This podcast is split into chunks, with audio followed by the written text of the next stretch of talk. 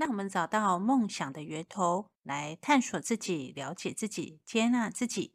欢迎聆听探索梦想源头的频道。大家好，欢迎来到探索梦想源头的频道。我是子珍。今天我们将继续和 Mandy 老师一起讨论孩子焦虑的另一个很重要的原因——注意力的问题。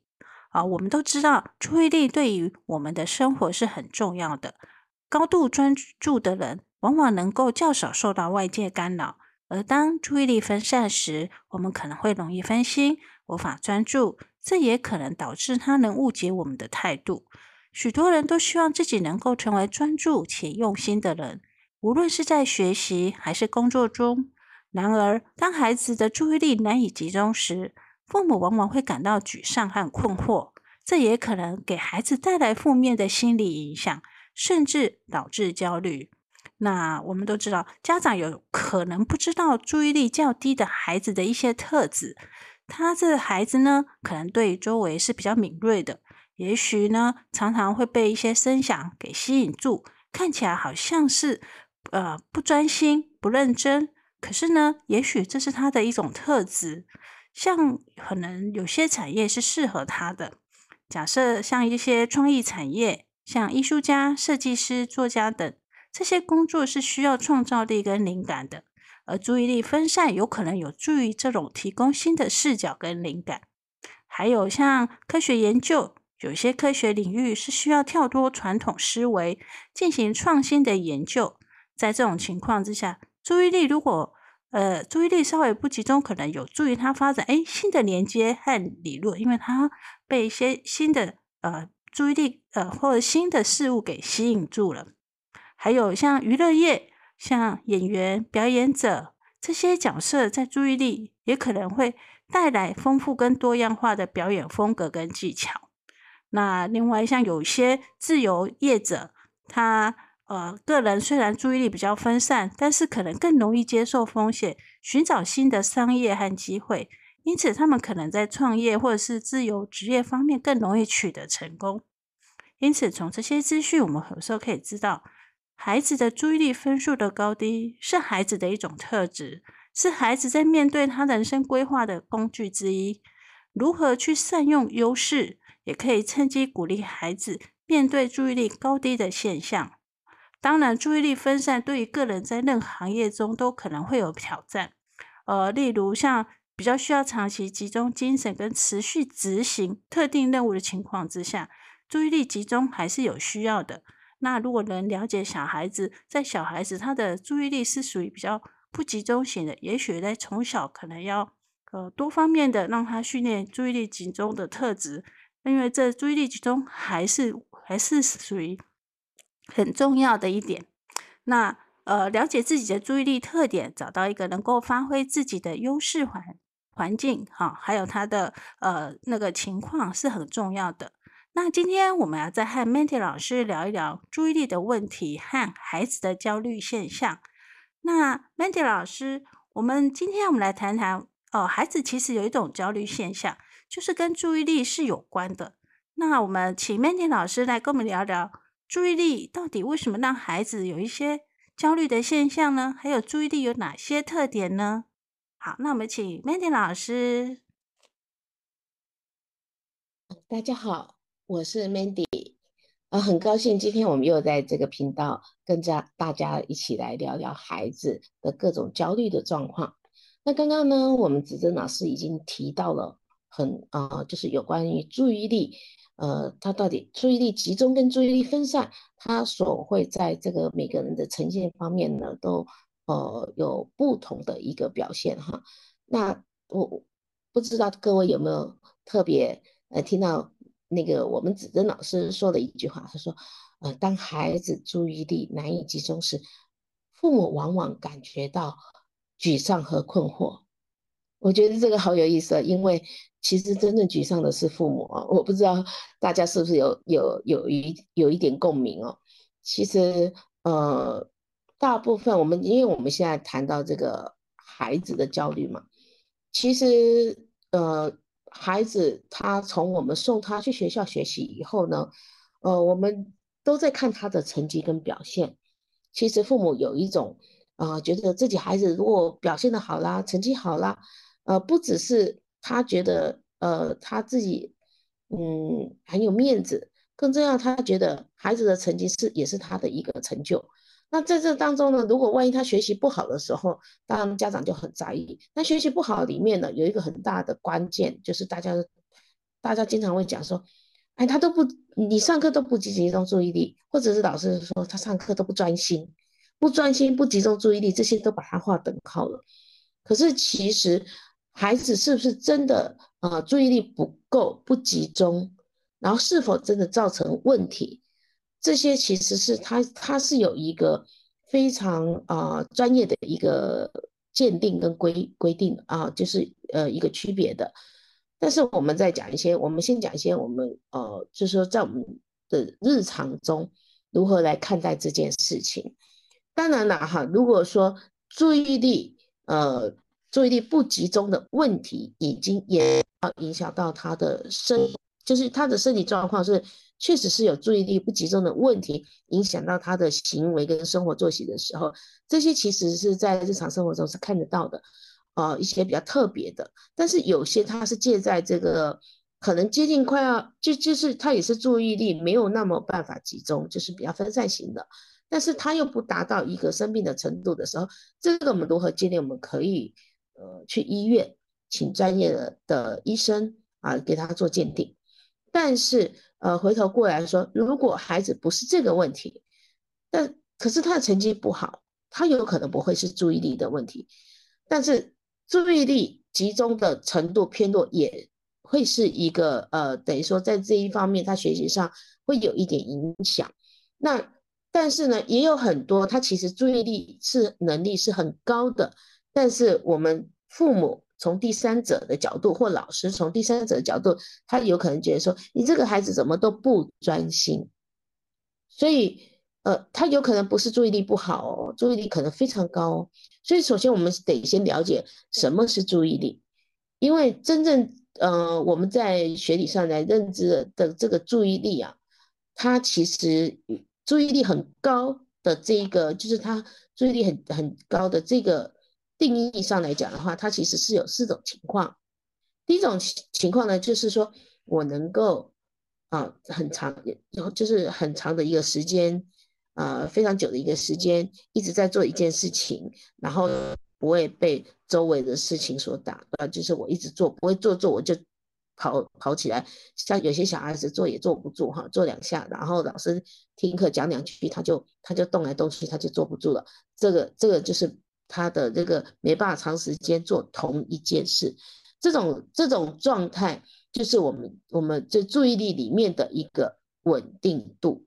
就是他稳定度高不高？如果说他的稳定度高的话，他有办法，比如说坐在课堂里面五十分钟，很专心的听一节听老师讲话，他不会中断，他的所有的思绪不会跑掉，不会飞走，这是大家最常认知的什么叫做注意力。所以，所以很多家长跟老师就经常会觉得说，你有没有坐在那里好好的听课呀？然后我在讲话，你有没有专心听啊？你有没有坐在那里好好的读书啊？然后一直很认真的读书啊？所以大家通常都用这个来做判断，这是最基本的大家所知道的。但是还有一种注意力很高的这种特质呢，它叫做注意力的宽广。刚刚我们讲它的稳定度嘛，就同一个时间能够一直做一件事。那么宽广度呢，就是说我在同一个时间之内可以同时去辨识辨别不同的东西。比如说我给你一串很长的数字，我们讲电话号码也很长啦，或者是说我现在有一个公式啊，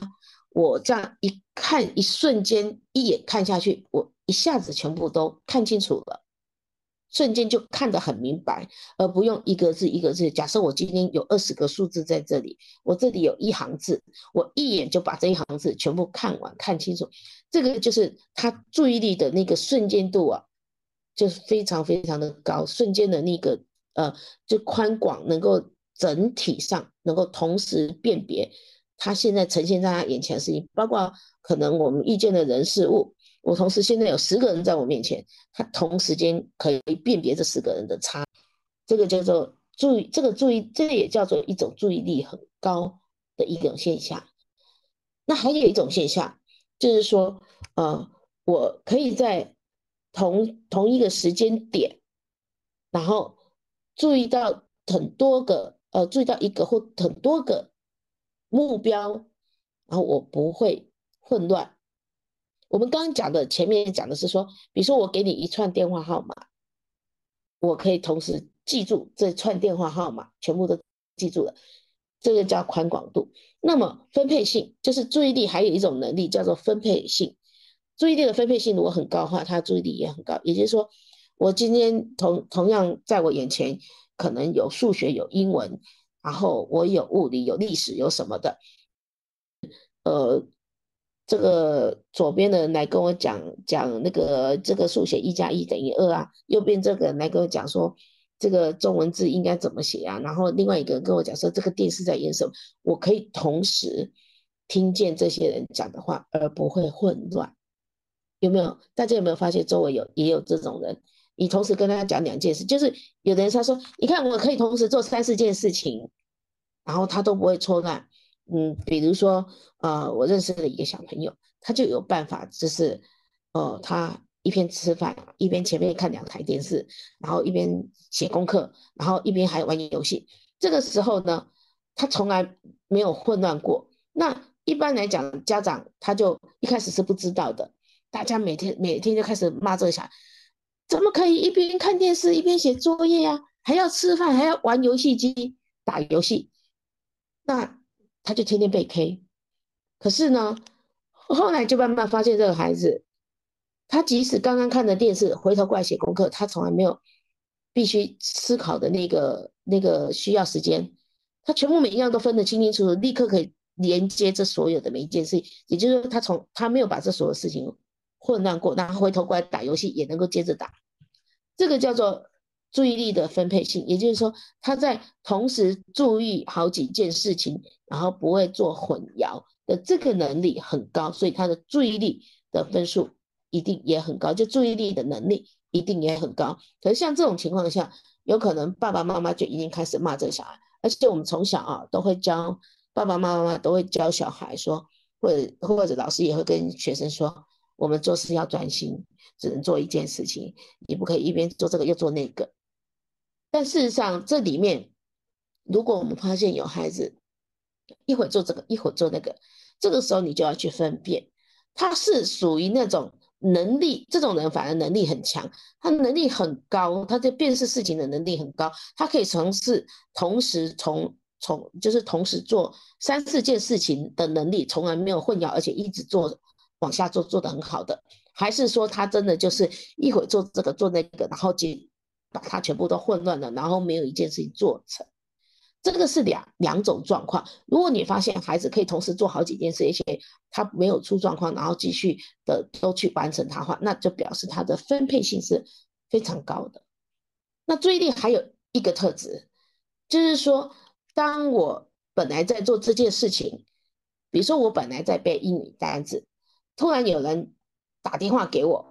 然后告诉问我说这个数学这个呃怎么样开根号啊什么一直讲的时候，他能够瞬间的从一个背英语的状态，立刻转到呃处理这个哎同学打电话问他这个数学怎么做，然后把它算完讲完之后又回头过来要刚刚背的英语单词没有忘记之外还可以继续背，就是他可以从一件事情到另外一件事情，像你你会发现有些孩子啊。你跟他讲，本来在讲数学，讲讲讲，后来呢，你突然跟他讲另外一件事情，他突然听听不懂了，然后他或者是我们跟朋友之间也会这样说，你再讲一遍，就是他没有办法瞬间从突然你插进来的话，然后就是瞬间理解到你刚刚在讲什么，因为他他还集中在前面那件事情上，他没办法瞬间的集中去听下一件事情。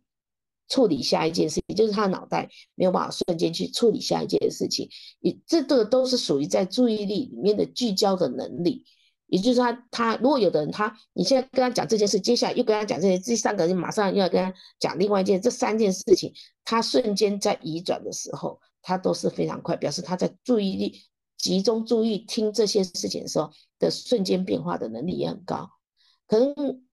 这个叫做注意力的转移性，这这转移性的能力，也就是说，当一个人的注意力能力很高，里面就包括稳定度。稳定度是大家最常知道，就是很专心的做一件事情。第二个宽广度，我同时，比如说我背唐诗三百首好了，我同时一眼看下去，四句我全部马上看清楚，而且记下来。啊，这个就是宽广度。第三个分配性，就是说我可以同时看见不同的东西，而且不会被混乱了。有人说：“哎呀，我拿一本书给我看，我看不下去，因为这里又这个又那个，我看不懂。”啊，这个就是他的分配性的能力不够高。那转移性就是说我今天本来在处理，呃，我在背英语，后来突然要去就是算数学，那瞬间的这种呃转换的能力很高。所以呃，我们讲注意力哈，其实它包含的这四种特质。当这四种特质的呃，我们首先要先分辨它是这四种特质是到底是。过动症，因为如果说它这四种特质里面有些特别低的话，它特别是第一个稳定度它特别低的话，它就有可能变成那个多动了过动症。那这个当然要医生去判别。但是呢，有些可能他不是过动症，他是非常聪明的，而且注意力很高的，比如说他的分配性、转移性非常高。所以你以为他同时在做很多事情是不专心的，其实他不是，他每一件事情都做得很好。这个就不属于呃那个注意力不集中，因为注意力呃的能力如果呃低于标准值的时候，它有可能变成是生理问题啊。那这个部分的话是另外要去探讨的。所以呢，如果我们的孩子在注意力注意力的这四点里面，他。有偏弱的情形，我们讲的不是过动症的那种注意力太低，无法专心做一件事情这种程度啊，就是说平常我们在这个注意力它整个它比较偏弱的的话，那我们就是父母的，首先呢，你你要怎么来帮助他们？呃，我我相信这个话题有很多，因为你看光注意力就有这四种特质，那。当然，我觉得父母最重要要做的就是你要确定他注意力的能力到底到什么程度。那你得先辨识他第一个他的稳定度到什么程度，第二个他的宽广度到什么程度，第三个他的分配性，也就是他同时可以看见很多或做很多的事情不会混乱。这个到底是是分配性很高，还是说他其实根本就是哎？坐不住、不专心、不能集中是哪一种？你得先分辨他的注意力的程度到哪个地方，而且是哪一种能力比较高。所以呢，呃，我们可以在下次再来聊聊。那遇到这些情况的时候，我们该怎么办？而且注意力的，呃，一般来来讲的话，只要他不到达那个过动症的程度，就是我们医学上的的一些一个病理程度的话。基本上来讲的话，就算他不高，他有可能不是因为注意力引起他的学习或者是他的呃一个工作状况的不不够好，是因为有可能其他原因，或者是我的注意力呃能力普通，可是因为我有其他的问题，来造成说我没有办法好好的表现我自己。这个时候，如果我们父母在给孩子压力，或者在一直责备他的时候，那孩子肯定就要焦虑了。所以呢。注意力是一件很重要的事情，我们就是说，我一定要首先认识孩子，了解孩子，特别是像像这个部分就更专业了。我们从我们呃这个 STI 的这个角度来讲的话，跟我们一起学习，我们每一个呃这个就是特质，我们人的每一个特质，孩子的个特质，你就能够一起去找到。我们怎样来协助孩子解决他现在没有办法好好的表现自己的问题？为什么呢？只要我们的孩子，或者是您自己也是哈，我们每一个人都是，我们只要没有办法好好的表现自己，通常都会进入沮丧的状态。一旦进入沮丧的状态，那我们就要去观察了。这个人的抗压能力好不好，他的情绪管理能力好不好，还有他的那个自我疗愈，就是自我激励的能力好不好，这些都会是问题。好，所以呃，我们今天谈到一个根本根本问题，就是我们家长最最关心、最在意的一个注意力，我们先去看我们的孩子，他在稳定度、宽广度、分配性、转移性这几个方面，他的程度达到一个什么程度，达到一个什么样的一个能力？相信刚刚我举的一些例子，然后大家可以用来测试一下自己孩子在这几方面的一个状况，呃是。怎么样的一个表现？我觉得一定会有很多好的收获。OK，好，谢谢 Mandy 老师。呃，大家大概都有听到，刚刚 Mandy 老师都有提到注意力的四个特质：稳定度、宽广度、分配性，还有转移性。那这些特质可能会依据小孩子的不同特质，他的天赋特质，他可能会有程度上的差异。那也许可以从呃医生角度去鉴定。来去看去判别，但是最重要是你要去观察孩子的现况。像刚刚老师有提到说，诶，一个小孩子他可以好像同时间在做不同事，可是专注力高的小孩子，你会发现他每做的事情，他的效率通常也会比较高一点。所以那所以他在效率高的情况之下，他并不会因为多多工的情况之下而做的不好啊。如果注意力比较没比较弱的人呢？可能他虽然看起来做了三样事，可是每三样事每个都都效率不是很好哈，所以这个都需要去观察